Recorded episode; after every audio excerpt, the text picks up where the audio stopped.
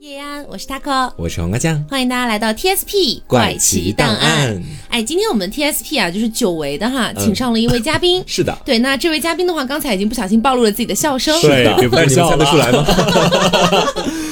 啊，欢迎你回 归，谢谢。好简陋。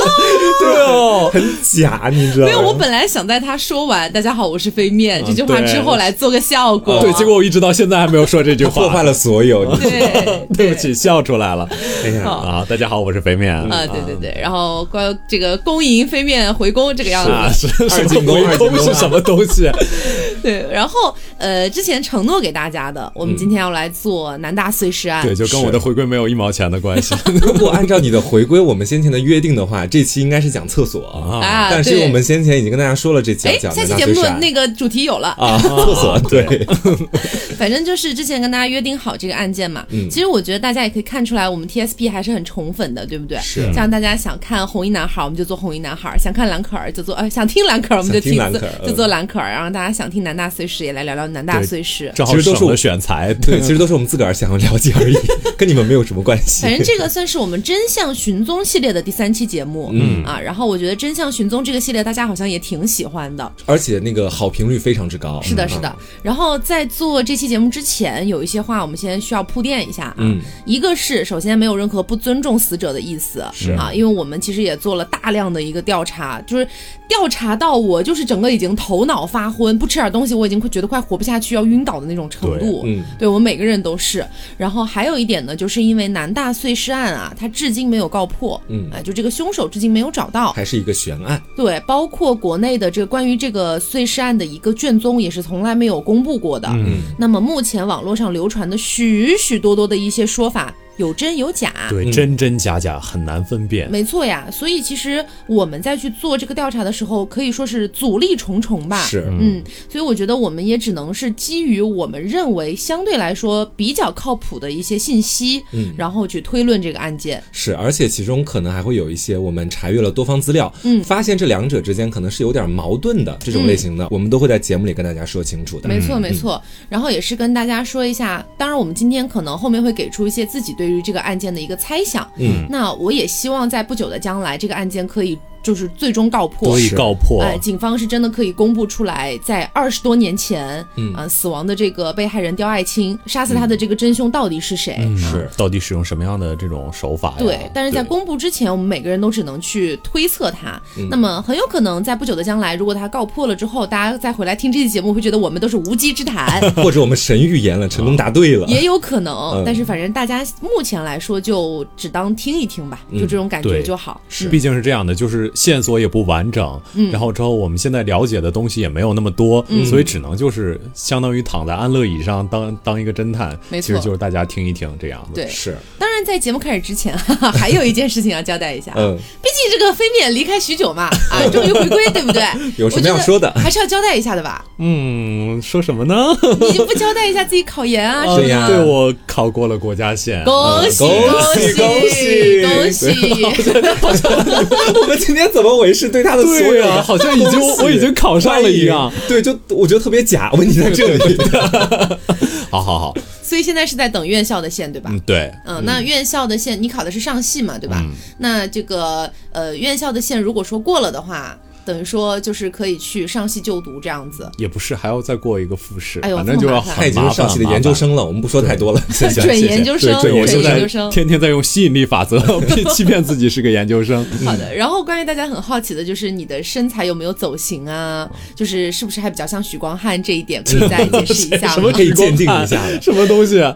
我怎么说呢？走了一点吧， 肯定还是春节的时候都会有胖一点胸的肌腹。肌都还有，意思对也就，是但但勉 勉强强还在，反正通过我的这个手部触摸啊，我的一个就是 啊对一手个部感触摸受很专业的嗯样啊子。，其实呃还在对。啊，胸肌、腹肌不是那个还在，胸肌、腹肌还在 什么东西啊，胸肌、腹肌还我觉得在。你不说那个，大家也不会往那个方向是想 我突然了。觉得有点奇怪。你说这个让我突然想到一个题外话，就是飞面这次回来嘛，不是刚见到我们，你猜他跟我说的是啥？他说：“黄瓜，你怎么胖了这么多呀？”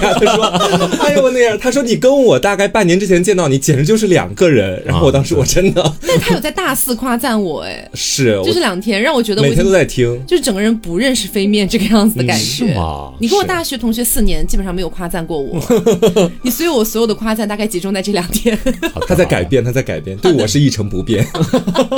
好好好，那我们就回归正题啊，来聊一聊一九九六年一月十九号发现的这个南京碎尸案，也就是南大碎尸案。嗯，在进入这个案件之前，我们其实要先明确这个案件的受害人，前面也讲过了，是叫刁爱青。我们先来介绍一下刁爱青的生平啊，她其实是在一九七六年出生的，出生的地方呢在江苏省的江堰市的农村。嗯，现在很多听众去查江堰市，其实是已经查不到了的，因为这个在后面的各种行政区域的那个版图上面，它被合并了，哦被并到了规划现了对，并到了泰州市，成为了泰州市的一个区、哦啊，只不过是在一九九六年案发的那一年还没有病而已。啊嗯，然后我们再说哈，这个刁爱青身高是一米六五，体重呢不超过五十千克，嗯是一个相对来说比较瘦小的人，而且呢，他的性格啊，在案发之后，警察经过多轮的走访，最后也大致得出了一个结论，我们就觉是得也比较可信的。嗯对，我们就是比较可信。他是相对来说比较内向的，而且不太爱和陌生人交流。平常呢，他其实是有一点自己那个文艺的小心思的。嗯，因为我们说他相对文艺，所以在生活当中是比较爱看书嗯啊，也会自己去写一些散文呐、诗歌啊。然后在写这些东西的时候呢，他署名的时候会把自己的刁爱青的那个青，就是变本成来是青年的青，对，把它变成爱青的青。嗯啊，突然间就感觉文嗯对艺文逼艺格了满很满。多。对对但是关于刚才说到刁爱青的这个身高的问题啊，嗯即便是在身高上，其实这个案件都有一些就是不一样的地方。嗯我们之前看到一份报纸，当时是刊登了一个寻尸启事。是的，然后当时记载的他的身高是一米六零，嗯。所以其实关于这一点确实也是比较模糊的一些一些信息吧。对，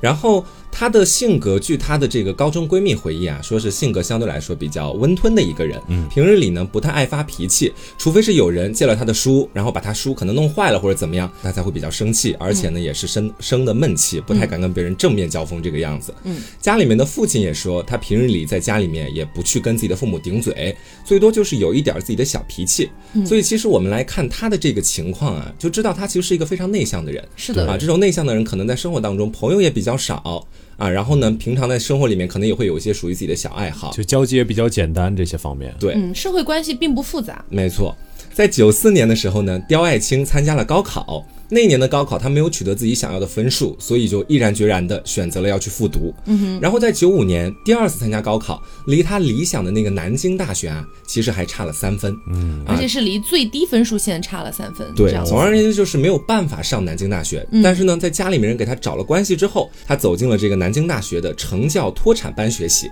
什么叫做这个成教脱产班啊？嗯，意思呢就是说这个成人教育的脱产班，脱产的意思，顾名思义其实就是脱离生产嘛，脱离工作岗位。嗯，也就是说你必须要全日制的在这个学校里面上学，哦但是你上的学和其他通过高考全日制本科招进来的学生还是有区别的。其实我觉得这个东西大家更容易理解的就是现在咱们也有的那种成人教育，嗯继续啊教继育续教育学院，对对对的对对对对对，有点像这个。没错，正是因为走进了这样的一个班级，所以刁爱青她身边的这些朋友啊、同学啊，嗯基本上呢可以说是三教九流。对啊，她不会像是其他的、通过高考走进学校的那些学生一样，大家都是就比。较单纯。对，都是青葱少年的那个时间段。嗯，那刁爱青身边的同学呢，可能有一些是工作的，还有一些可能是家里面有家庭的，来这里来专门就来读个学历。哦，所以说呢，基本上学校对于他们这个班级管理也不是特别的严格，嗯，因为在这个班级里面，我们前面讲了，有社会上各种各样的人士，学校统一化管理其实并不到位，嗯。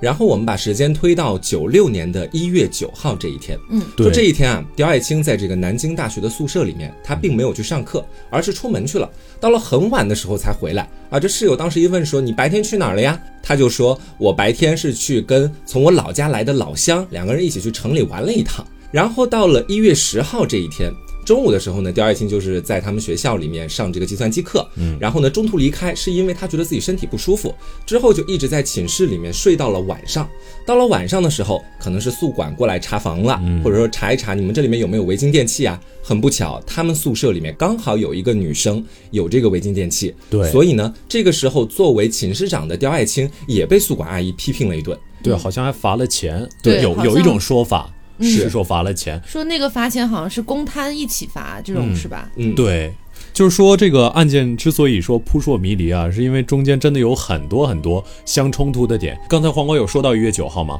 就是现在才说到一月十号，因为这个一月十号的事情，有人说就是在一月九号发生的，嗯反正就是这个时间线是非常非常的混乱。还有人说这个这个公摊电器的这件事情压根儿就不存在，对总之有各种各样的说法。因为我们之前查到了一份报纸，嗯，我觉得报纸上刊登的消息，相对网上流传的消息来说，肯定要是严谨很对稍多微。要要严严谨谨一一些点的，对。嗯然后当时刊登的一个一个记载也是说是九号失踪，嗯，然后在我们看到的其他资料里面，就如我前面所说，说的是他是十号失踪啊，究竟是哪一天失踪，其实现在已经无从可考我了。们暂时以九号为准吧。对嗯，然后我们说这个刁爱青在晚上七点的时候，前面不是说到她睡了一天嘛，嗯，所以在晚上醒来过后呢，她就直接离开了。离开的时候，室友问她说：“你干嘛去啊？”她说：“我一个人出去散散心，因为有前面的那个电器事件，可能心里面觉得特别的不开心，想要出去走一走。”但是这一走就再也没有回来。嗯，我们说当时的刁爱青才大一，刚来到南京这座城市，也就一百多天的样子。三个多月，对，在这三个多月里面，他可能会认识外界的很多人，然后晚上叫他出去，还有什么其他的原因，已经无从考证了。嗯，但是从那一天开始，是我们所说的刁爱青正式失踪的第一天。对，这个地方就是他为什么出去这件事情，嗯有好多好多种不同的说法，是，包括有说就是他前一天可能来例假，嗯出去买卫生巾，有人说看到他那天去理发。嗯，有人说就是看到他可能出校要吃饭，也有也有散心这么一说，还有人说就是他可能跟人家约好了，嗯总之有各种各样的说法。然后像 Taco 在前面说到的，这个上面刊登的说的是刁爱青是在汉口路开始失踪的。嗯，汉口路什么地方呢？是南京大学鼓楼校区这个学生宿舍的门口、啊，大门门口就是汉口路，嗯，相对比较繁华。相当于生活区的门口，对，然后在其他的一些报道里面，包括是一些人的分析，还有举证里面说的是，他又到了另外一条路，是被人最后一次见到的那条路呢，叫青岛路、啊。我觉得说警方可能是出于严谨的角度，所以才说是汉口路，因为那个是他必然要经过的一条路。嗯，具体有没有到青岛路，那是身边的一些目击证人他们所提供的线索啊，并哦并没不有能实质性的，对，嗯，是这个样子的，这个是这个矛盾的一个原因。嗯，然后我们就把时间的指针拨到了一九九六年的一月十九号这一天，对，距离他失踪已经过去了十天。嗯，我们说，其实在这十天的过程当中，很多人可能就会去说，哎，这个刁爱青失踪了，怎么到十天之后才好像被发现或者干嘛的？这个其实也要联系到前面所说的，首先他所在的这个班级。管理就不是特别的严格，嗯，所以说呢，在室友发现，包括之后整个学校重视起来，都是相比于平常的学生来说是要花更多时间的，嗯，而且确实像黄瓜说的这样，他们这个班级在学校的一个管控可以说是非常不严格，嗯甚至是我们一般来说大学生去大学报道可能都是九月份左右嘛，嗯，但是刁爱青其实晚了挺久去报道的，啊而且同时呢，他的同班同学还有整整十月份才去报道都的，没关系，对，其实都没有关系，因为啊这个班儿本身就是一个继续教育，是所以说可能当一个学生啊、突然失踪了几天，大家可能也不太会引起重视。嗯，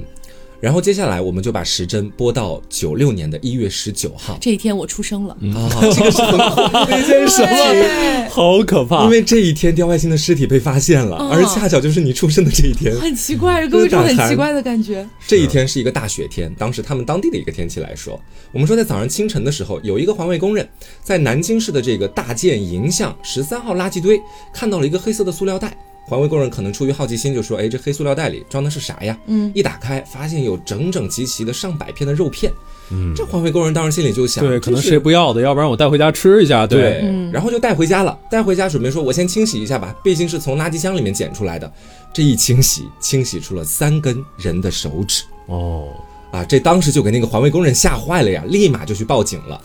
与此同时呢，在南京市的这个华侨路，也有人发现了装满肉片的袋子。这个其实也有一个矛盾的地方啊，就是这两个袋子的发现，有人说是同一个环卫工人发现的，也有人说是出自不同的人发现的。嗯，这个其实也没有办法去给他探究清楚在了。佐证嗯了。对，总而言之，就是十九号的上午，警方收到了这个报警之后，就展开了大规模的巡查，因为这不可辩驳，它必然是一个很残忍的杀人案了。嗯，他们在这个南京大学南园小粉桥路段的这个四个小区门口都开始去进行摸查，在每个垃圾桶里都开始找。找到了两个旅行包和两个垃圾袋，这四个全部装的都是刁爱青的尸体肉块以及身体的器官。嗯，我们先来说这第三个旅行包啊。这旅行包正面有那个上海的字样，一看就是一个好像是旅行社专门去用的这个东西。然后呢，它的背面印有飞机和长江大桥的图案。总而言之，是一个灰黑色的旅行包，里面有刁爱青的内脏和碎尸块。然后第四个旅行包上面印着桂林山水，嗯其实里面有这刁爱青所有的肠子跟一些肉块，还有说还有一种说法说这个刁爱青的肠子是整整齐齐的叠起来的，嗯旁边还有一些就是颗粒物，是这个样子。其实我觉得说颗粒物有点不严谨，其实说的都是颗粒状的排泄物。是对对，因为我觉得怕大家误以为是什么药片啊之类的。对，嗯然后剩下的两个垃圾袋呢，也就是第五件和第六件，它就是尸块被垃圾袋装在里面，然后呢是在小粉桥附近的垃圾堆里面找到的。是，这是十九号当天警方所找到的一些尸块。嗯，在之后他们扩大范围，又继续开始去找，到了二十号以及之后，又陆陆续续的发现了总共十二件啊，里面装有尸块的，可能是塑料袋呀、旅行包啊，嗯，各种各样的东西。而且其中的一个塑料袋里面发现了刁爱青死者的头颅，啊，而且这个头颅的面部是没有受到任何其他的伤害的，哦所以基本上当时就可以确定说，这个死者就是刁爱青。其实我觉得非常让人那个怎么说，让人震惊的还有第九件，嗯第九件说是放在一个公交站点附近，然后那个里面装着刁爱青整个完整的人体骨架，就我觉得这个还是让人有点毛骨悚然的。嗯那是你没看第十件呢。是吗？第十件是在南大校园的体育场发现的，在体育场的哪里呢？在体育场的一个树洞里面，发现了他的一些身体器官。这个是当时警察在对南京大学进行整体排查的时候所发现的。而且说好像就是在这个树洞里的这一包里面发现了子宫，是吧？哇，嗯嗯，我们说，总而言之，其实凶手抛尸的这个地点集中在了三个中心地点的附近。第一个中心地点呢，就是小粉桥附近的；嗯，第二个呢是在南京大学内的；第三个是在周边的一个区域，叫做水佐港区域内的。嗯，是在这三个区域集中发现了很多的尸块和器官。嗯。好，发现了这些尸体之后，警方肯定要请法医对它进行勘验。我们再来说一下这个尸体的一个具体情况我。觉得当场去勘验的法医应该是把这个凶手祖宗十八代都骂了一对，顿。是据说当时有很多那个警察去看，然后看的都吃不下饭，简直是是我给大家一个不知道该不该说的通道吧，你们现在可以去某度的那个图片里面，只搜索“刁爱青”三个字，该不啊？该说你也都说这了。这有什么好说？大家随便搜一搜，不都能看到吗这？心理承受能力差的就别去了。但啊是其实里面的这些照片也有真有假，嗯因为其实卷宗一直没有被披露，包括尸检报告也没有，是所以其实流传出来的这些照片也不一定就是真的。都很重口味，总而言之就是，嗯， 我们来说一下尸体的这个检验报告啊。首先第一个点就是这个尸体它的四肢和头颅都是被锋利的刀刃切割的，而且都是在关节的地方下刀的。嗯，其实通过这一点可以发现什么？可以发现这个凶手在对尸体进行切割的时候，他手段是很老道的。嗯，他知道该从什么位置去切，什么位置去割，不像我，我其实是一个厨房白痴嘛。我在处理鸡腿的时候，包括在任何时候，嗯，我都发现自己不知道从何下刀。对，的所以确我有觉得这种说感觉，到后面可能还会有一些推断，说的是他可能从事的就是跟屠宰相关的职业啊，我觉得可能都是源于这样的一个原因。是然后还有就是这个尸体的骨架基本上都没有被进一步的剁小，然后再说这个整体的肉块儿，这个肉总共是被分为了两千多块。其实关于这个到底是几千块儿，嗯一直也有一个嗯比较模糊的点，就是有一些人说官方披露是一千多块儿，嗯，。对，也有人说是三千块，反正就各种各样的江湖传说都有。嗯，然后这些肉块每块的体积都相对来说比较平均，摆放也是非常的有规律，和前面飞面说过的那个肠子感觉有点相似的感觉。嗯啊，然后呢，在法医对多个切口进行对比研究之后，发现呃这个凶手他碎尸的时候用的并不是什么医用的手术刀，猜测可能就是家里面这个较为普通的而且很锋利的菜刀。其实我觉得基本可以排除手术刀，嗯，就是手术刀相对来说它是用于一个比较精细的一个操作上面。是然后如果你要对一个尸块进行两千多它不次行的，甚至对有可能是三千多次的切割的话，它的磨损程度肯定是很大的。对，我记得手术刀好像很小，很嗯很不方便发那种特别大的力。好它只像是锋利而已。只是和拉双眼皮。 天哪！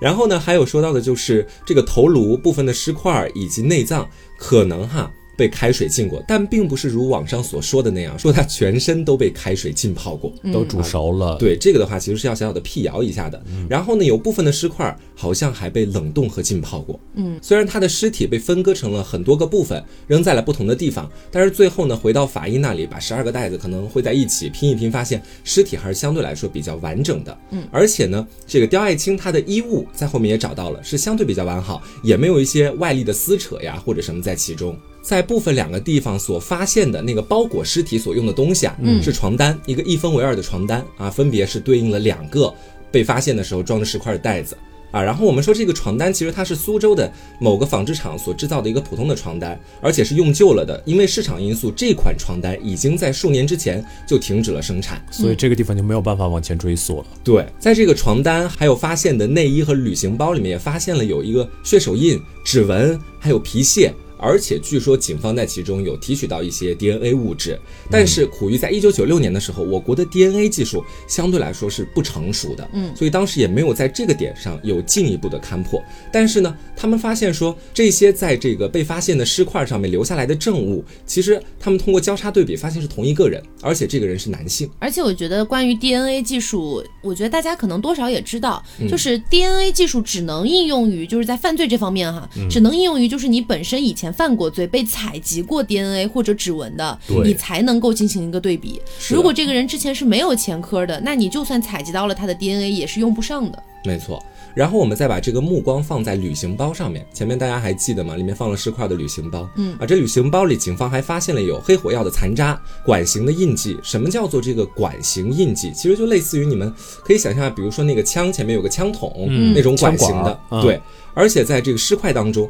还发现会有木屑和猪肉屑，怀疑呢是在环境相对来说比较差的一个地方进行的分尸，对嗯呀、这个好像是那个牛仔布里那个，是。对，好像只有说这一个包裹里这个环境比较差，好像其他的包裹没有说有这些方面。嗯，然后在这个尸块和这个包装物上还发现有猫毛，以及那种老式的棕绷床。这个的话，棕绷床可能现在很多人都已经不知道到底是什么了，但它其实说到底就是那种被竹签或者木签编织而成的一个硬硬的床垫。而如果家里面住在农村的，可能还稍微能够见到一些。对，说九十年代在在江苏还是比较常见的。对，这个棕绷床上的棕毛其实也是在这个包装物和尸体上有发现的。但是呢，关于这个猫毛，有很多人就说啊，这个凶手是不是在养猫？当时是有一个怀疑，是说会不会是他把那些尸块都丢到垃圾箱之后，是流浪猫，可能是去蹭到了对，蹭到对也有了怎么样可能的？但是他们发现有别的碎尸扔在别处的碎尸上面也有猫毛，嗯所以呢，哦其实或许凶手养猫这一点是可以成立的。嗯，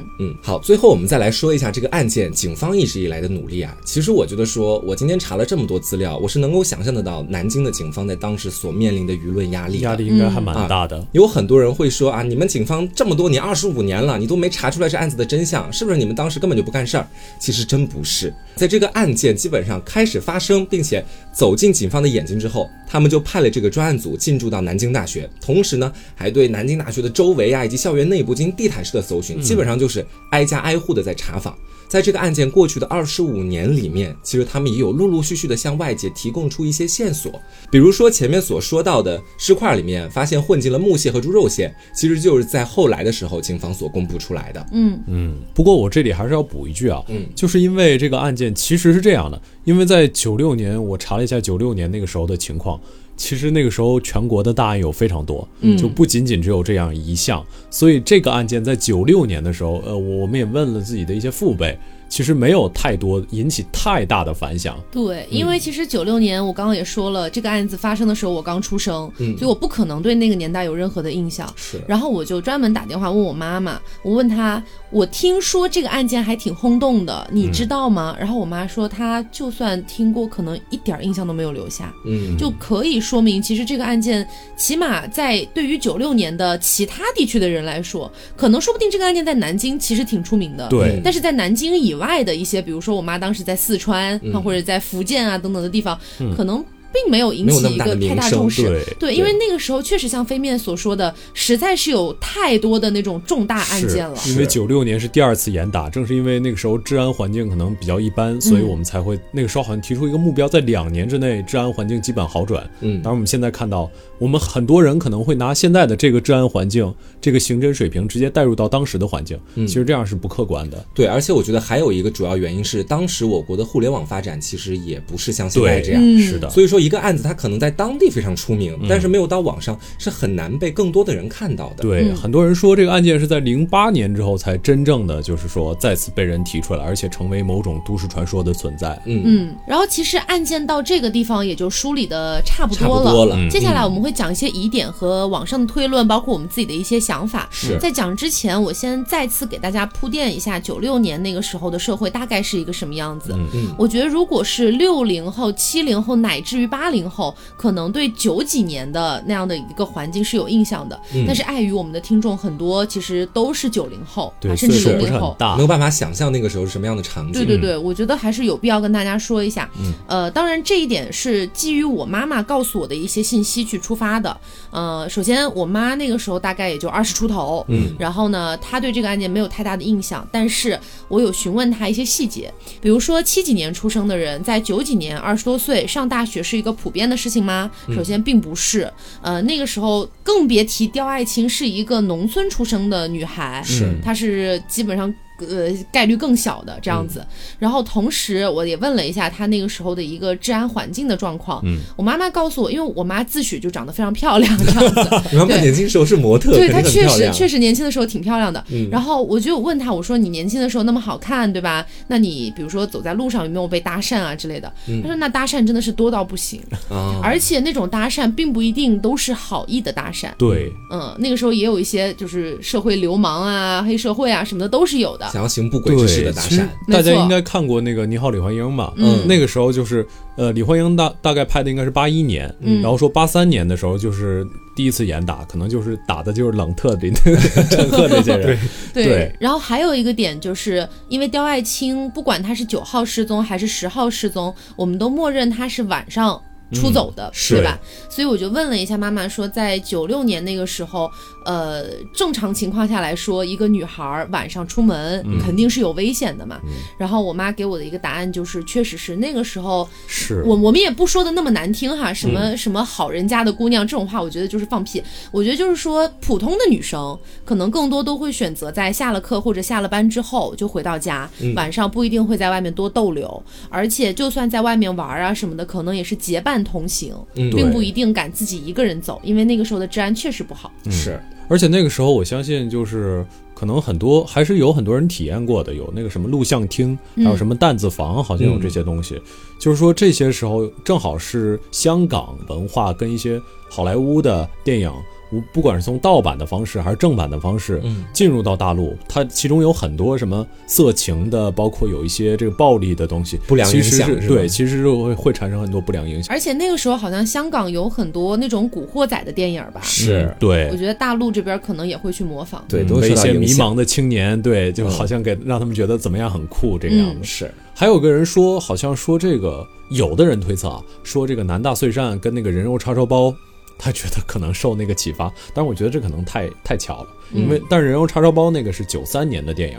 然后这个这个南大碎尸案是九六年发生的事情，嗯。所以还是有一点可能性还。是有点可能性吧。那其实接下来就进入到我们的这个推测环节哈。其实，在今天我们在做节目之前，就已经发表了很多属于我们自己的看法。对是是我们，我觉得首先还是先来跟大家聊第一个问题吧。第一个问题就是把时间放在一九九六年的一月十号那天晚上，嗯嗯，刁爱青从宿舍出去之后，她到底遭遇了一些什么？对，嗯，因为其实我有看到一些人的分析是说，当天晚上的时候，他可能是受到了别人的邀约，嗯，然后他才选择去到那个邀约他的人的家里面，嗯，然后那个人就是凶手。因为其实有一部分的分析是说，刁爱青他这个人才来到南京一百多天，其实你要说他要缔结什么特别特别好的朋友是不太存在的，嗯，可能会认识一些新朋友。那其实我们再结合他的一个个性，前面也说过了，她是一个相对来说比较内向的内向的女一孩个姑娘，对，所以我觉得从我的判断里面，我觉得他应该不会是那种主动的想要去跟某个人做很好的朋友的那种感觉哈。那他到底是在当天晚上为什么可能会选择说去到一个邀约他的人的那个人的家里？这是我非常好奇的一个点。其实，其实我觉得这个点咱们可以再聊一聊之后，就是真正使刁爱青这个南大碎尸案成为一个都市传说的那个一个重要的推动力量了，嗯就是黑弥撒事件。就是说，呃，网上有一个自称是黑弥撒的人在网上发帖，他详细的剖析了刁爱青可能认识的人、可能认识的原因，以及这个凶手在作案的时候的这种心理状态。还有很多细节对，是还有很多很多细节。所以他的那个时候，他的他的猜测是，刁爱青可能遇到了一个热爱文艺的一个青年，他们可能是通过一个就是前卫的、有点地下的黑摇滚的打口碟这种方式认识了。嗯，对，就是当时呢，两个人是因为打口碟，然后可能觉得说志趣有点相投，在最后，就如我前面所推测的那个样子，这个人他邀请刁爱青到他家里去，说我家里还有很多的这个 CD，你要不要过来一起看一下，甚至可以送你一点儿这种感觉。对所以说，在之后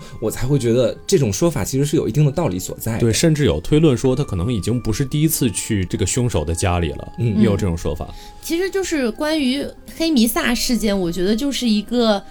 嗯，一个引子吧，就等于说他好像在零八年的时候又把这个案子重新的对抛到了公众的面前，是又引起了一番的争论，这样子。但是实际上，后面警方也找到了黑米萨本人，嗯包括在后面陆陆续续出现了非常多个，就是对刁爱青的这个事件去做了很多分析，然后写的非常的详细、嗯啊，甚至说什么呃，这个房间里的灯忽闪忽闪，外面的阴风又刮呀刮什么之类的。嗯但是你用今天的角度去看，可能在零八年那个时候，大家呃，毕竟在网上可能混迹的这个对，还没有太年限冲浪。哎，还没嗯有冲浪冲太久，所以当你看到这些东西，你就就哦有可能是真的，就那种感觉是。但是当你现在就是你已经是一个老老网民了，对你再去看这些内容，你会觉得非常的滑对网稽。上我很凭什多人么吹相信牛你逼这真的，你一看你就觉得他在写小说，你知道吗？嗯包括黑弥撒，后来在警方的调查里面发现，他在九六年一月十九号那段时间，他才刚刚满十四岁，初中生。对，而且在他零八年发这个帖子的时候，他其实是本人非常喜欢这个重金属摇滚。啊嗯然后据说好像是黑弥撒这个人，他的父亲曾经和这个就是呃，曾经去办过这个案，哎对，曾经跟这个案子有过一些牵扯吧，哦所以他就好像知道一些细节，知道一些内容，他就把跟自己喜欢的爱好串在了一起，嗯还有一些乱七八糟那个红什么绿什么乱七八糟的，我。全部都大概读过一下，嗯我是真觉得挺扯淡的，我觉得真没有必要去相信这些。嗯而且说实话，我个人的感觉就是，我一会儿会跟大家讲我的推论。嗯我觉得凶手不会在网上去写这样的东西。我哦也觉得、这黑弥撒确实是非常扯，基本上现在看到很多人都都已经不相信，包括我觉对得说，如果以现在的我再去看他当时的言论，真的我绝对不会相信，嗯会这种感觉。但是呢，其实刁爱青为什么我还是觉得是有人对他发出邀约，也是有一些其他的事情佐证了我的这个怎么说思考吧，或者说帮助了我的这个思考。嗯，其中呢有一个事情就是说，刁爱青啊，他曾经和自己的室友说过，说这两天我在书店里面看书的时候，我曾经碰到过一个特别有意思的人。但是话就到了这里，就没再继续往下说了。嗯，可能这个时候就有很多人会开始猜想，是不是这个他觉得特别有意思的人，后来约他再出去，然后呢，可能当天晚上他心情又有点不好，去他那儿赶快去倒倒苦水或者干嘛，之后这个人再行凶的。嗯啊，这个是也是其中的一种猜想。还有一种猜想呢，说的是我们前面不是说一月九号的这一天，这个刁爱青她当时是跟自己的室友说，我陪从我老家来的这个老乡一起出去玩了，嗯，玩了一天没回来。但这也只是当时他室友所提出的一个刁爱青自己所说的东西，他并没有一些证据做支撑，所以到后面也会有很多人怀疑，在他失踪的前一天，也就是他陪老乡一起去玩的那一天，会不会是和凶手见面？啊，啊，因为有很多人其实都是好像是跟我差不多，都觉得是有一个人在约他才出去的。嗯而且我觉得说，其实也可以结合 Taco 前面所说的，在那样的一个年代，晚上七点多钟选择出去的女孩儿，而且绝还是对独行。对，绝对不是大多数。嗯，而且我觉得刁爱青她比我们更清楚，生活在那样的一个时代里面，可能自己在街上可能会遇到一些危险，嗯对吧？所以我觉得当天晚上必然是有一个人在叫他，嗯在让他过去，那个人是他的熟人，是他信赖的人。嗯好的，那接下来我来说一下我的推论、啊。是，今天我们在做这个案件之前，我让自己冥想了一会儿，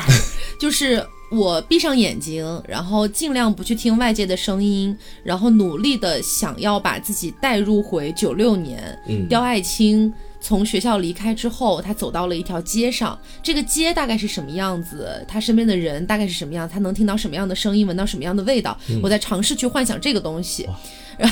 听起来有点高级你好是吗高？其实 也没什灵么。。媒简直了其实也没什么，然后我就想到了，我猜测的可能有三种可能性。嗯，第一种可能性跟黄瓜说的差不多啊，就是有一个之前认识的人，然后他去了这样子。第二个可能性是，如果刁爱青当天晚上心情确实不好，那么我在猜测，以刁爱青一个比较内向、比较内敛的一个女孩的身份，这个时候突然有一个男人，就算这个男人文质彬彬哈，但是说到底他是一个陌生人，嗯对，如果他要跟这个陌生人产生一些交集啊什么的，对于刁爱青本质的这个性格来说，有一点点困难。是的所以我在猜测是不是有一个女人。啊，你是直接推翻了男人那一边儿，呃，虽然在这个警方的证据里面说了啊，反正推测出来是一个男性，但是我。基于这样的一个我刚刚的思路里面，我会觉得说不定不是一个人作案，嗯就是给我的感觉很像是，比如说，呃，假如说是我好了，然后我在当天晚上我心情特别不好，我走到外面想要散散心，这个时候呢，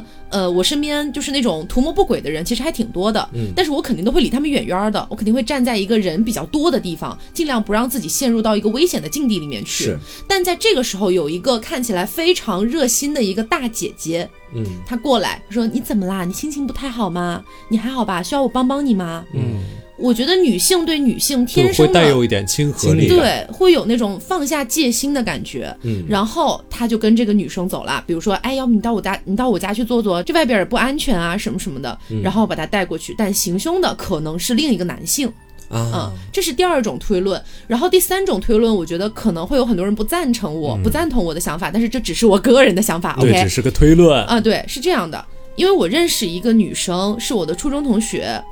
她的性格跟我们刚才提到的这个刁爱青的原本的性格特别像，嗯就是都是农村出身，然后呢，呃，本身性格比较的内向，然后不太爱与大家玩笑啊，或者说去呃，就是嘻嘻哈哈的那种感觉，性格非常内向。然后同时呢，她也是一个很文艺、很文艺的女孩儿，嗯哎、非常喜欢自己看一些我们都不看的那些散文诗啊，什么啊乱七八糟的。汲取文化营养，没错，而且同时她的穿着打扮和刁爱青能够在网上查到的那张照片非常像，嗯就她也是剪了一个那样的短头发，然后也很爱穿一些就是可能在我们看来没那么时髦的衣服。嗯，但我为什么要提我这个初中同学呢？就是她在我们初中毕业之前一直都是这样的一个形象，嗯，而直到初中毕业之后，到那个上高一之前，就那两个月的暑假的时间，因为我们高中还是在同一个学校里面，嗯就是我们是那种初中和高中都在同一个学校里面的那种。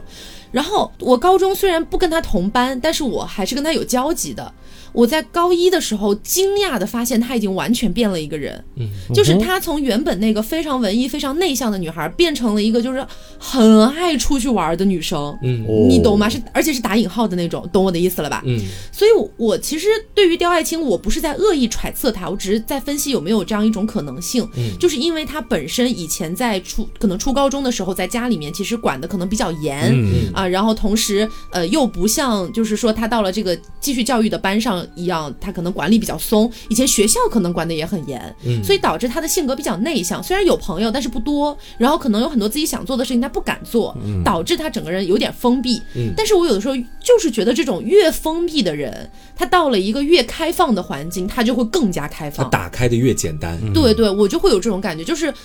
说说的难听一点，会有点像脱缰野马，嗯就拉都拉不回来的那种感 觉。是，因为我是真实的遇到过这样的人的嘛。嗯然后我的感觉就是，有没有可能刁爱青在到达了这个南京大学，虽然是继续教育班哈，然后呢，她其实来了三个月的时间。嗯这三个月的时间里面，其实她之前她也有和她之前的一些朋友的交流啊、聚会对啊啊什么的。但是我的感觉就是，有没有可能她在那个年代还是相对含蓄的？虽然心里面萌生了那样的一些脱缰野马的想法，嗯但她不一定会在自己的老朋友面前展现出来。嗯然后他可能在学校里面，毕竟他们这个班我们也讲到嘛，管理比较松散，嗯所以他不一定在班上也能有多好的朋友。是，那么他可能在包括自己室友面前，他也不一定会表现出来，嗯他可能本质上还是维持着那样的一个外表，但是心里面可能已经出现了变化。是呃我就这个意思。所以说，有没有可能就是，呃，他其实那天晚上出去有两种情况嘛。第一种情况就像黄瓜说的，他其实之前就认识了一个人，这个人可能是个变态，或者可能是个混混，都有可能。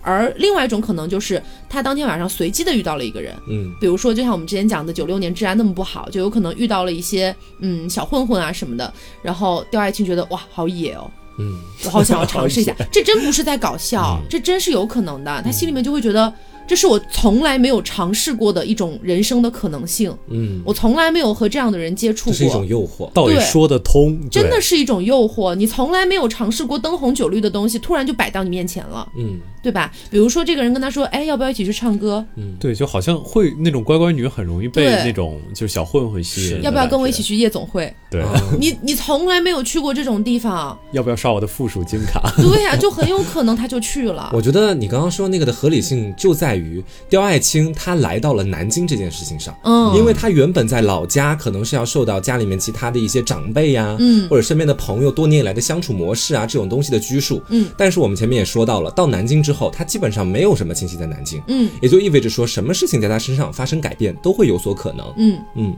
我我也要讲个推论吧，但是我这个推论说实话啊，就是还是会稍微带一点，肯定有一些解释不清的地方，嗯因为毕竟那个附近好像还不是说非常非常的不繁华，嗯好像那附近还是会有一些。最后看到他好像在那个那个青岛路，是不是？嗯对，我觉得有没有可能是就是这个案情比想象的更加简单，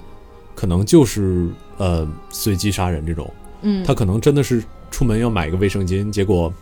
哼可能就就就就是学校门口可能没有了，嗯，但也可能买点别的东西，但是在学校门口可能没有了，然后之后他可能换了一个拐了一个路口去哪儿，可能有可能就被撞了。或者说我的产妈呀生其他的一些随机杀人的可我能，现在起鸡皮疙瘩，你知道为什么吗？嗯因为她真的去青岛路那一边买的卫生巾和笔。哦，是，啊这是前面的时候我们说嘛，一种分析是警方当时发出来的一个寻尸启事，说的是在汉口路。但是后面呢，我所看到另外一种说的是，他从汉口路走到了青岛路，并且在青岛路的便利店里买了卫生巾和几支笔。嗯哦所以他刚刚说的时候，我真的，嗯对我真的真有点起鸡皮疙瘩。我觉得很有可能他就想买某些东西，因为是这样的，因为他被发现已经是在九天之后了，嗯，所以你真那个时候真的找一个目击证人，你让比如说黄瓜，你九天之前有没有在咱们小区看到一个穿黑色衣服的人，没有，对吧？这个这你可能很难说，可能你真的已经看到了，但是你可能那个时候你记忆你不会专门去记住他。对，而且你有可能记得前一天、后一天都是有可能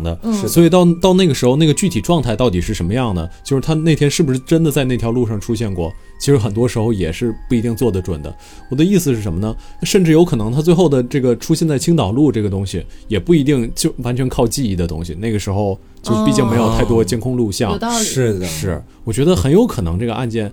就是没有比我们想的那么没有想象那么麻烦嗯复杂，只是凶手可能是个变态，或者说凶手自己不清楚怎么样抛尸，他可能就直接的就把这个犯罪人撞死之后，他也不知道怎么抛，或者可能在解剖尸体方面。呃，出现了一些突如其来的小癖好，嗯什么各种各样的，发现了自己的某些变态属性，都是有可能的。我觉得这些东西就是，嗯，就可能更加的、更加的怎么说呢？就是真相没有人可以知道的感觉。我这个推论，嗯其实他是封面的推论，感觉是把案情整体都简单化了一些，嗯对，随机事件下的随机谋杀。我真的觉得，就是如果它不是随机的话，其实是会好调查很多的。嗯真正最不好调查的就是那些非常随机的，而且发生在没有监控的地方。是。然后我们再接着往下说，其实在这里要再次跟大家重申几个线索啊，这个也是接下来我们推论的一个重要组成部分。嗯，这几个线索分别是：首先前面说过，第一个，他的整个身体是被分成了两千多块，嗯这个肉块；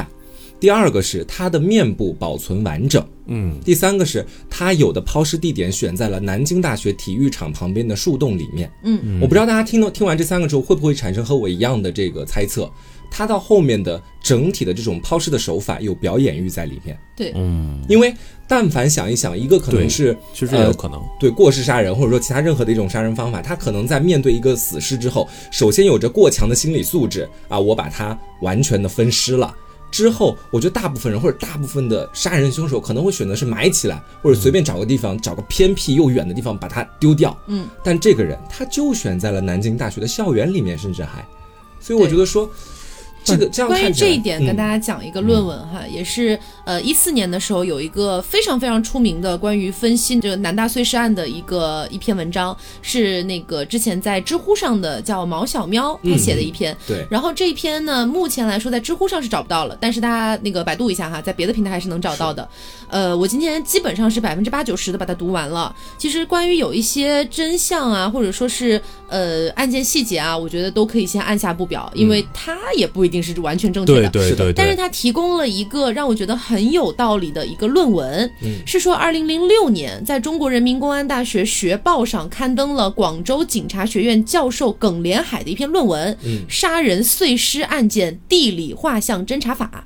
在这个论文里面提到了一个很关键的线索，就是一般来讲哈，我们说这个杀人碎尸案的凶手在选择抛尸地点的时候，会做如下的一些选择。嗯这个东西可能是经过不同的案件不不同的总结出来的哎，总结出来的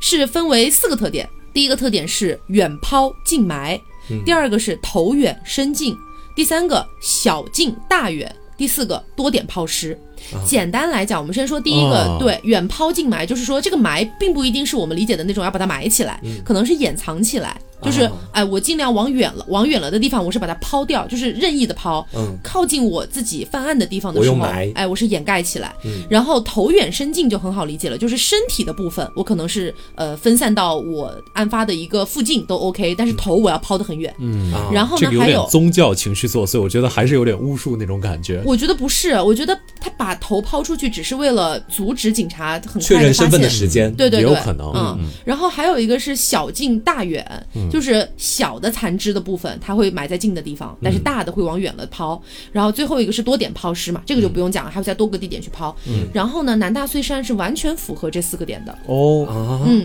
而且呢，当时这位毛小喵呢，他也对呃，就像黄瓜刚才讲的，不是有三个主要的据点嘛，就是抛尸的主要的一个地是点，把那三个点做一个连接之后呢，它会变成一个三角形。对，然后你会发现头抛的那个点离其他两个点非常远，嗯嗯，然后另外两个点离得相对近一些，明白对，，大概是这样的一个感觉。就完全符合了呗。说到底就是，这还同时规避掉了另外一种可能性，就我们说杀人碎尸案有两种可能，第一种可能是变态杀人狂，嗯，哎，他就就是我不管你跟我什么关系，反正我逮到你了，我就是要杀了你。嗯，然后这种人多半是精神上可能有点问题的，嗯，像这种呢，他的随机性太大了，而且也不一定符合刚才我们说的这四个条件，他有可能真的就随便乱抛。哦，那有可能，它可能会沿线一路刨都有可能，嗯但是呢，符合我们刚才说的四个特点的，更多的可能性呢，就是一个普通的杀人抛尸案。啊，而且为什么我在前面提到说我不认同黑弥撒，包括那些就是乱七八糟的网上的一些嗯写手他的写的一些东西呢？因为是这样的，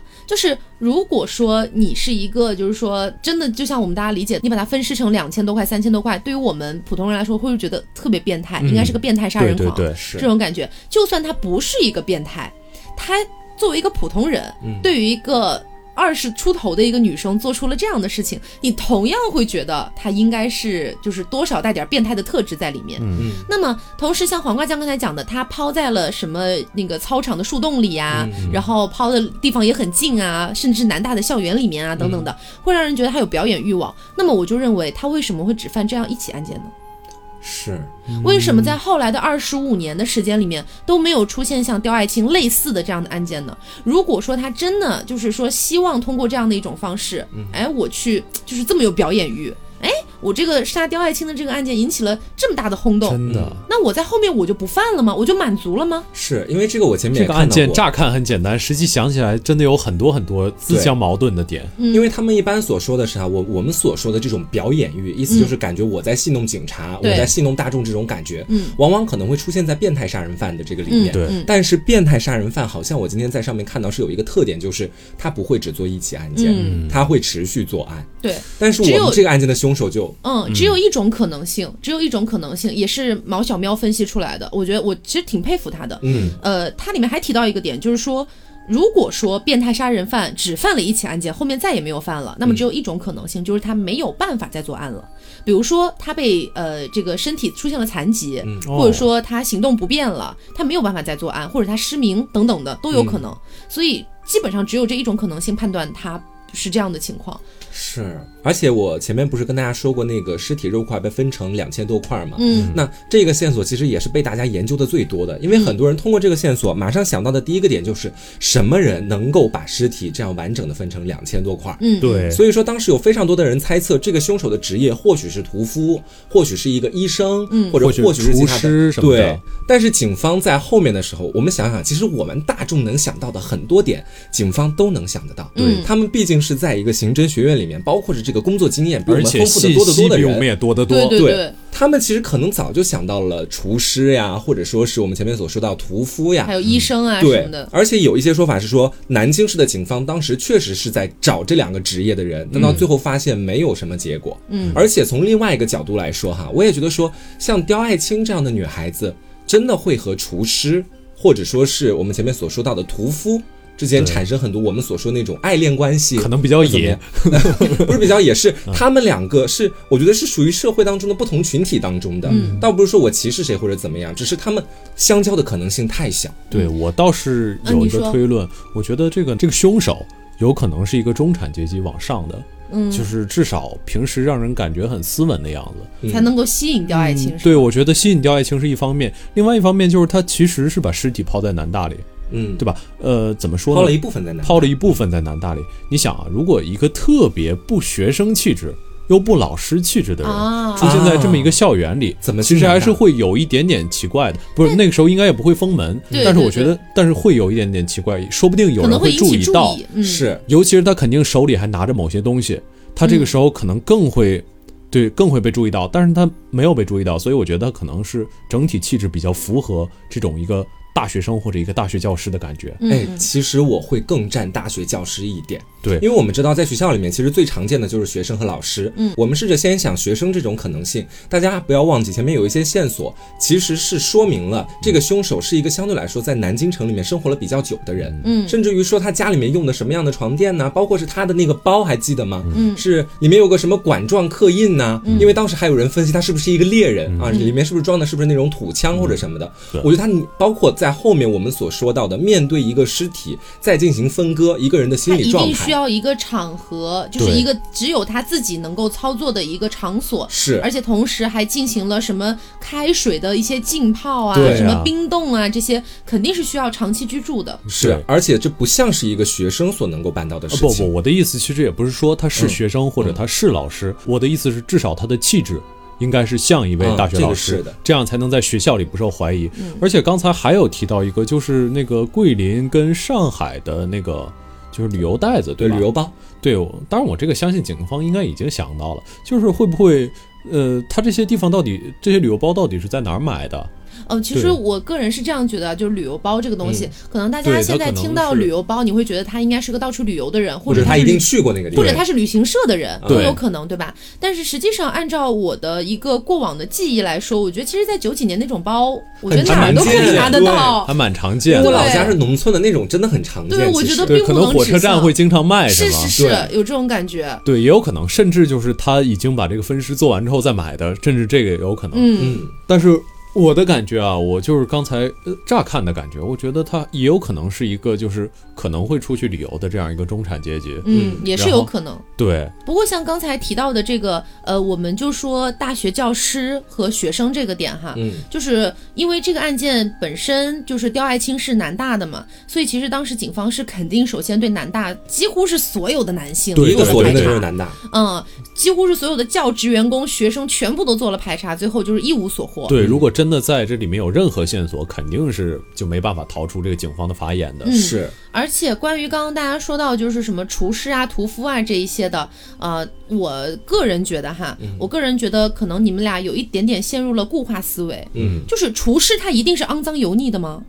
嗯是，不一定啊厨师的是不一气定质，厨师的气质就真的一定很差，不能吸引掉爱情吗？姐遇到新东方厨师就嫁了吧， 是对，吧？我我前面说的其实就是嗯不是这个意思，我的意思是这个职业圈层和包括我们所说到的。还还有另外一个叫什么厨师，或者说谁来屠屠夫夫这样的一个职业阶层，和在学生阶层的刁爱青，两者相交几率较小。就气质我所表达感觉是这个意思，不是说我觉得他们都是油腻的，配不上刁我爱青知这种道，感我觉。知道，就是解释一下。下，你并没有人身攻击、啊。啊对对对对对，我前面也说了，对，那我这里跟大家讲一下我的一个猜测哈，嗯就是假设我们设定这个凶手是一个屠夫或者呃这个厨师，有没有可能性？嗯在我的眼里是可能性非常大的。为什么呢？就是首先是我个人觉得，虽然他可能本职工作是一个厨师或者一个屠夫，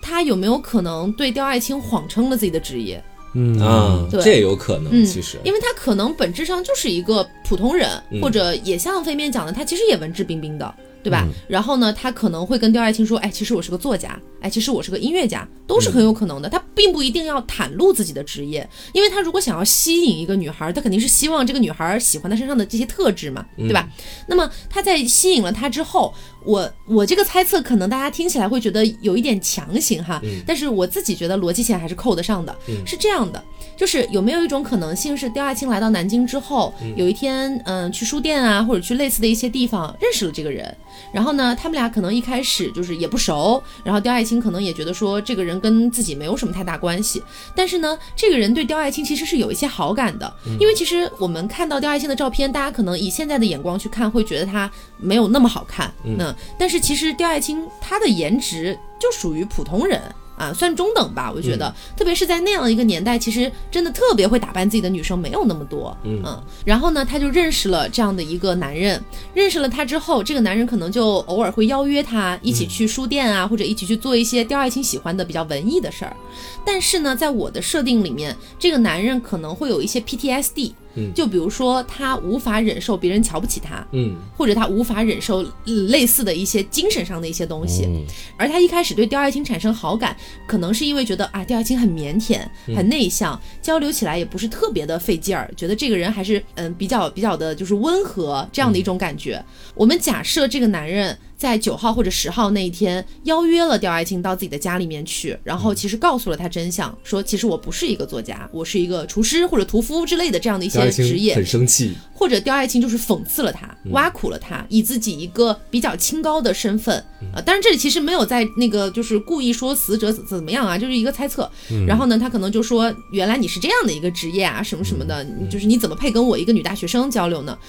有没有可能，其实刁爱青也没有告诉对方，其实自己是在继续教育班。啊，对吧？他可能就说自己是南大的女女大学生，也有可能。然后这个时候，这个屠夫有没有可能就是心生歹意，觉得没有办法接受这样一个一个就是被挖苦的现状，所以想要杀死他？嗯，我觉得如果这是电影剧本的话，应该是个不错的剧本。就但是我知道，我知道，跟落我到之前 现实会有一些证据对，不落上到我现知实道会有一点，嗯就是有点太 dramatic 了，嗯是我是知有道，就点就戏剧可能化。我一开始就讲了嘛，可能会有人是你自己的一觉得个小思考，对对对，嗯对嗯我是觉得逻辑线能扣得上，但是如果真的有这样的一个事情的话，只有一种可能不被警察发现，那就是刁爱青从来没有告诉过别人这件事情，且他们俩的这个交往，呃，相对来说比较的隐秘，没嗯有太多人知道。我觉得你这个问题不是就是能能扣得上的问题，而是太能扣得上了。就是他他好像哦太如果太巧合了对，是吗如果每一个环节都都完严丝合缝的扣上的话，反而有点不像真相的感觉。嗯就真相好像总是那种粗粗粝粝的，就是就你会想这也能行这种感觉，我觉得总会有点这样。因为今天做刁爱青实在是看了太多资料了，对嗯对嗯然后看到后面我脑袋特别的昏，我就特别想找到一个很合理的一条路线是给他是走是顺下去。很把每这个样方面都照顾到了。对其对嗯实对，其实关于这个案件，真的就是两个最明显的核心命题，但是我们就是解不开。嗯，这是两个为什么的问题啊？为什么要弄成两千块儿？为什么要碎的这么惨烈？嗯，为什么是刁爱青？对，只要把这两个问题解开，其实这个案子说不定也就迎刃而解其。实也就是刁爱青那天出去到底是为了什么？比如说刁爱青如果是写日记的人，那说不定这个案件就破掉了。嗯，是 你想太多 了。你这个比我还剧本吧对，你。 这这没有我在想，就是有没有可能这个案件可能就比我们大家想的都简单？真的刁爱青在在校外可能在一个稍微偏僻一点的角落被谁给撞到了。然后这撞到他的人可能是一个稍微怎么说，稍微有点文化、有点知识，至少看起来像是一个中产阶级往上的人。嗯这个人撞到刁爱青之后，可能就把刁爱青带回自己的住处，嗯，就可能因为怕送去警方，可能会影响自己前程之类类似的。嗯嗯那问题就来了，他为什么要抛在南大的校园里面呢？这这是一个心理的变态问题。对，就就这个这个就东西是只如能，嗯果他不想被人发现，他为什么要弄得满城风雨？这个东西只能就是慢慢的怎么说，这个是只有上帝知道的事情。还我有觉得另是外这样的，嗯我觉得这样的，他有没有可能啊，在就是最后处理刁爱青的尸体的时候，可能是照着某些解剖图册来的，就是本人没有什么上手的经验，但是由于就比较会这个，我当然我不是学医的，我不知道这个是不是非常非常之难。就我也不知道刁爱青的尸体到底是不是就就切的怎么样，是不是真的就是可以说切的非常精细，嗯对，这我也不清楚。嗯，其实关于这一点，在网上的一个最后给出来的大家的一个结论嗯哈，就是说是切的相对比较完整，但是其实也没有那么的完整，不会像是那种机器切片一对样没。有那么精细嗯我。就想，可不可能他一边切就是一边慢慢的熟练，然后慢慢熟练之后又激发了自身这种有点表演欲的感觉。但是关于这一点，我又有一个疑问了，就是我们要知道，把一个人活生生的肢解成两千多片，嗯是一个多么耗费体力的事情。是就是我我不知道大家平时做菜会不会有这种感觉哈，啊， 对，就是你如果要把几斤的猪肉或者几斤的牛肉之类的，一片一片的切下来，切到最后你手会酸的不得了，你不得不歇下来，就是歇息一会儿，你再继续的那种感觉。而你要把一个活生生的一个女孩子切成那么多片，是啊，你得要耗费多大的体力？是，其实你说到这儿，我突然就想到了，我觉得说前面我们似乎一直都在讲变态杀人狂的事情，嗯但是变态杀人狂又会面对一个铜墙铁壁，就是很多变态杀人狂都是持续作案的，嗯，但是我们的这位凶手只做了这一次案，嗯，但是你前面好像你的某一句话有开导到我，你说很累很累这件事情，嗯，凶手可能是很怕被绳之以法，这个后面的动，这是他的不竭动力，嗯是这个动力让他一片一片持续的往下切。嗯所以说我我想表达的就是，或许他真的不会是一个变态杀手，一个普通人，他畏罪，他特别害怕被人抓到。他如果稍微能往那方面靠一靠，想一想，他或许真的做出来这样的事情，嗯，是这样子。我觉得一定是有某一个东西驱使着他不停的往下切。对，一个有可能像刚才黄瓜说的，他害怕被发现，嗯但是害怕被发现这一点，我又觉得对不上，就是因为他后面又把尸体泡在很明显的地方，啊对，你知这道又吗？是一道铜墙铁壁。我觉得就只剩下最后一种可能，我个人这边哈，仅仅代表我自己，我自己想到的最后一种可能性就是他。带着某种爱或者某种恨啊去做这件事情，就是那种强大的内心情感的驱动。就比如说，我我们肯定都有这种经历，就是你在极端愤怒的情况下，你会做出很多自己不可失控去的理事情智。了，对对你你可以会打打穿三十毫米的钢板，对 没有所以有可能他在极端愤怒或者极端的某种仇恨里面，让自己忘记了那种累，肌肉已经感觉不到酸痛了，就一直往下切，就是陷入一种癫狂状态。那么是什么样促使他出现了对刁爱青的这种癫狂状态？我觉得一定是有原因的，嗯，嗯，就这种感觉。只是我会觉得说，可能他一开始是受到情绪支配，一直在切，但是我我们说切那么多片，嗯这个战线拉得啊，很你是觉长得很他长，他总有一天总有一个时刻会冷静下来，是吧？对，我是这么觉得的。其嗯实、他如果一旦冷静下来，而且他到后面的整体，他切完了不是切完了就可以，他还要去部署，部署我要丢到哪里，啊不不对，吧而且它我是摆的还很整齐，是这些都是他思考的一个部分。我对觉我得觉得不对呀、如果他切的累了，他停下来，突然清醒过来了，他意识到了，他为什么要把它切完呢？强迫症， 这可能太一点强，迫症啊有点太那个了。是所以我其实更觉得说，他会不会就是一开始设计好了要怎么切、怎么丢，嗯然后再去做的这个案。我是觉得说他自始至终可能没有出现那种极度癫狂，或者在杀他的时候是极度癫狂，但他先前已经想好了预备的后面的方 案。但是他为什么又丢到那个南大校园南大是吗那一步？真的因为这个无法避实开在的一是堵逼不墙他呃真的是有很多很多自相矛盾的地方。我觉得是凶手也成功利用这些自相矛盾的地方，让我们觉得他既是这样又是那样，好像不是一个完整的人那，而是很多碎片化的东西。那他如果是享受于其中呢？这是更像变态杀人狂一点儿的那种。嗯、对，但是他也没有在做持续做类似的案 件如果他在此之后真的是受到了行动上致的命约创束，伤嗯，啊，我感觉就是这一条可能会更加合理一点。嗯，要么就是，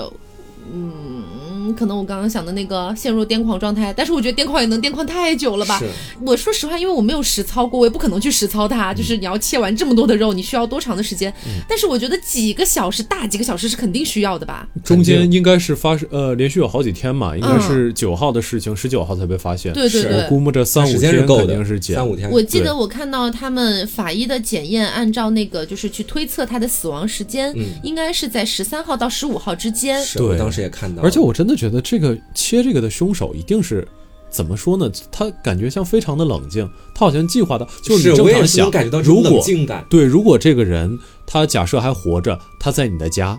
你一定想着要，要不然尽快弄死他，然后切的时候要尽快把他丢走，对不对？肯定会这么想。你也不一定知道他是谁，说不定他他的父母会非常着急的报案或者什么什么的。嗯如果正常一个人面对家里的这么一个情况，其实应该会很慌的。嗯，你让我突然反应过来了，就是如果他在一种极端愤怒的情况下，他应该是不顾一切的把他的肉从身上刮下来，嗯，对，而不是一块一块冷的静地精细的切片切。对，其实我觉得说我们前面聊了那么多，基本上有几个点，我觉得还是可以先敲一下的。嗯一个点是我其实很偏向于前面所说的，他能够进入大学校园，嗯就至少证明我们排除了学生那一边，可能他是像是一个大学老师，对，至少在表面上挺文质是很彬彬像那的种感觉。嗯，我觉得第二个，我这边我觉得我能敲定的点是，他是一个独居状态，嗯，因为如果他不独居的话，他很难做出这么多事情。对可能会有人说他会不会在外面还有还有一套出租房或者什么的？对，我觉得那也呃这个有可能。对，但但但这个暂时不在我的考虑范围之内。嗯 我觉得这样的，就是我也觉得他像是个个人犯案，因为如果很多人的话，这件事情其实是比较不好捂的。就是嗯如果人越多，在这种事情上越容易露马脚。我的嗯直觉是，有几种说法，就是说，呃，可能是他的真的是他老家里来的人，几个人过来把他给就是整个给分尸掉了。啊，但是，但是我又觉得这种说法好像又带有一点怎么说呢，就是有一点推断的，因为他警方肯定也会从这个方向入手，嗯所以这个这个方向警方没查出来什么，我们普通人就更不可能查出来什么了。所以其实因为一开始就讲了刁爱青这个案子至今没有告破，嗯然后也讲了网上的很多所谓的线索，其实都半真半假，嗯有真有假。那么其实我们只能站在一个去推测动机，是，然后对通过相对来说比较靠谱的一些线索去推测的一个状态。嗯，所以我们最后大家根据今天我们所有的这样的一些讨论，最终给出自己的一个最终结论吧。嗯我觉得怎么样？可以，我们的最终推断是吗？我们今天圆桌了一下，嗯对这对对种感对觉对。，是是，那我先说吧。其实嗯我的想法一直都没怎么改变，我更偏向的是刁爱青可能在上大学的，可能是一百多天，或者是在他遇害的前几天，遇到了一个能够足够吸引他的人。嗯那这个人可能他是一个三四十岁的人。我个人是不偏向他二十多岁的，然后看起来比较文质彬彬。具体的职业，我觉得我不做过多的去揣测。总而言之，挺吸引他的，也有他自己的，肯定也有一些墨水和文化在自己的肚子里能吸引刁爱青。然后在他失踪的那天晚上，邀请他到自己的房子里面去，可能是看什么东西，或者说想要跟他独处去聊聊天。前面也说到，刁爱青当天心情不好，也有可能是他去那边倒倒苦水，嗯，这样子。但是在那天晚上可能发生了一些争执，之后才导致了这个案件的发生。嗯，我个人是偏向于这边的。好的， 我呢，还是更偏向于就是他的死可能是比较随机的事件，嗯本身可能比较随机，但是后来凶手的这一系列谋划是非常非常的缜密的。嗯包括他自己可能就是南大呃校园里又扔了一些，让我们觉得他可能是具有表演欲。当然这，这有可能就是对我们的误导，也有可能这个东西就真的他很有表演欲，但是这个就是上帝才知道。我觉得很有可能就是一个随机杀人事件，加上一缜密的这种分尸，以及复杂的各种各样的他他他处理尸体的各种复杂的步骤。嗯，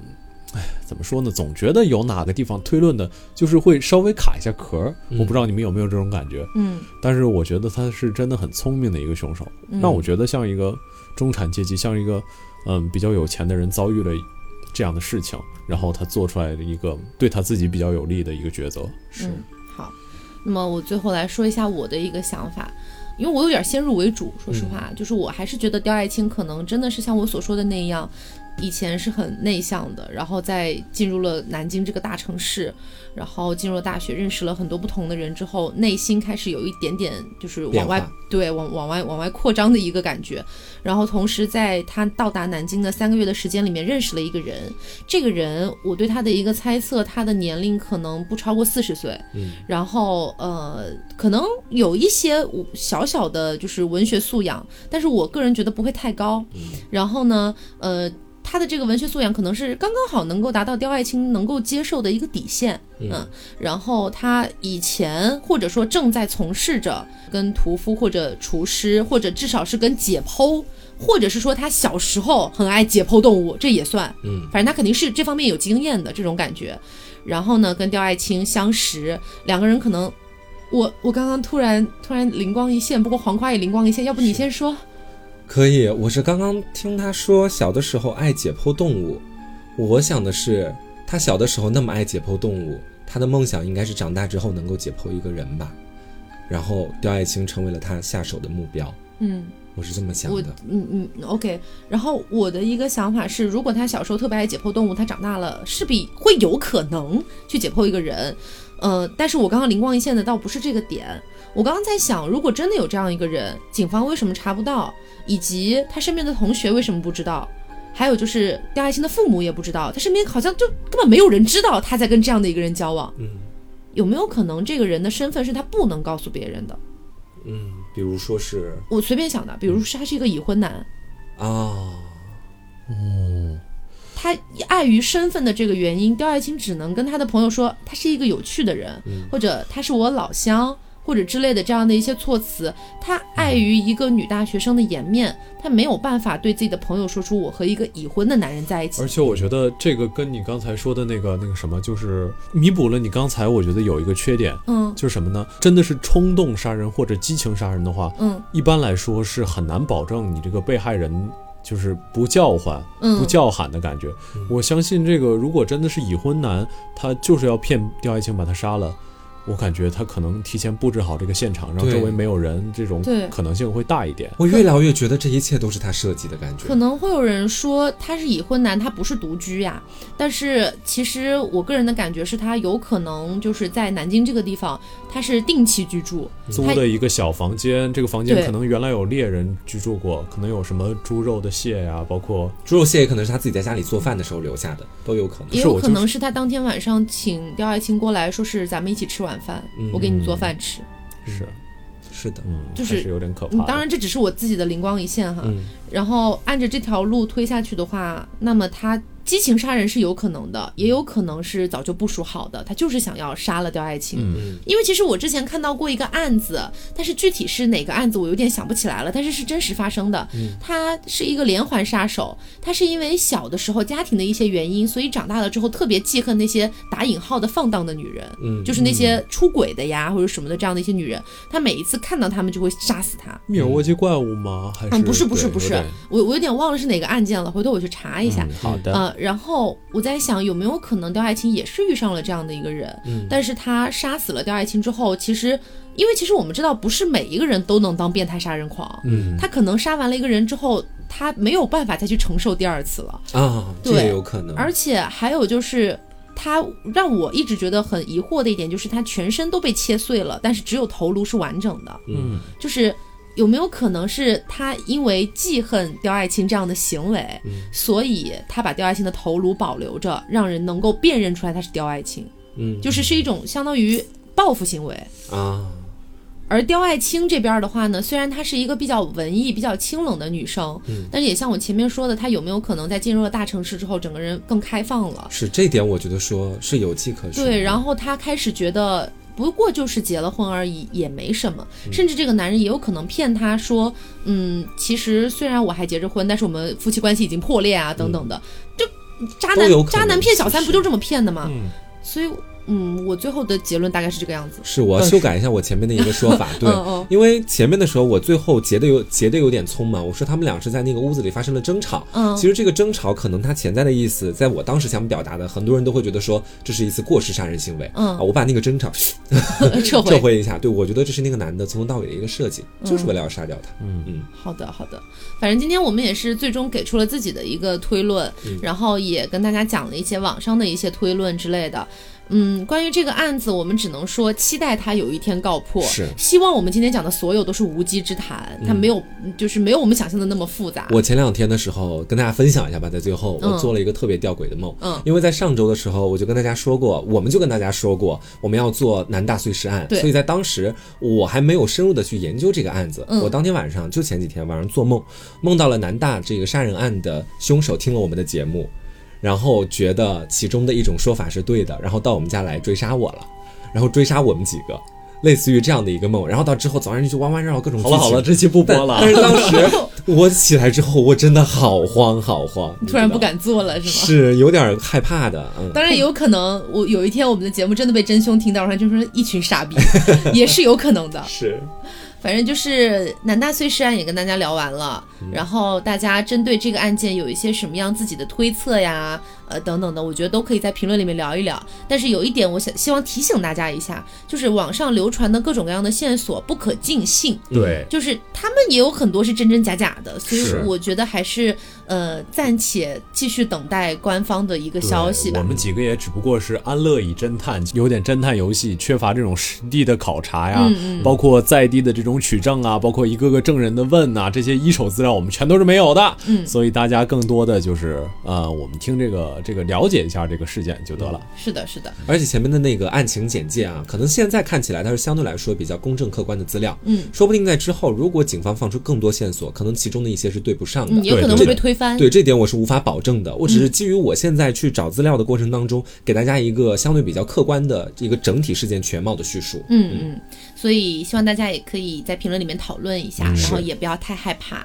嗯、我觉得要相信我们的警察，而且说不定凶手早就死了，也嗯是有可能的。是的，嗯那我们今天节目就是到这里了，希望大家能够喜欢。今天这期节目也是超长放送，希望大家哎可以素质三连。点赞、评论、加转发。是啊，谢谢。然后呢，我们今天节目就到这里。那么我是 Taco，嗯我是成哥， ，sorry 啊，好好好， 没人习惯我回来对吧？好的好的我是飞面，我是王哥酱，那我们下周再见啦。拜拜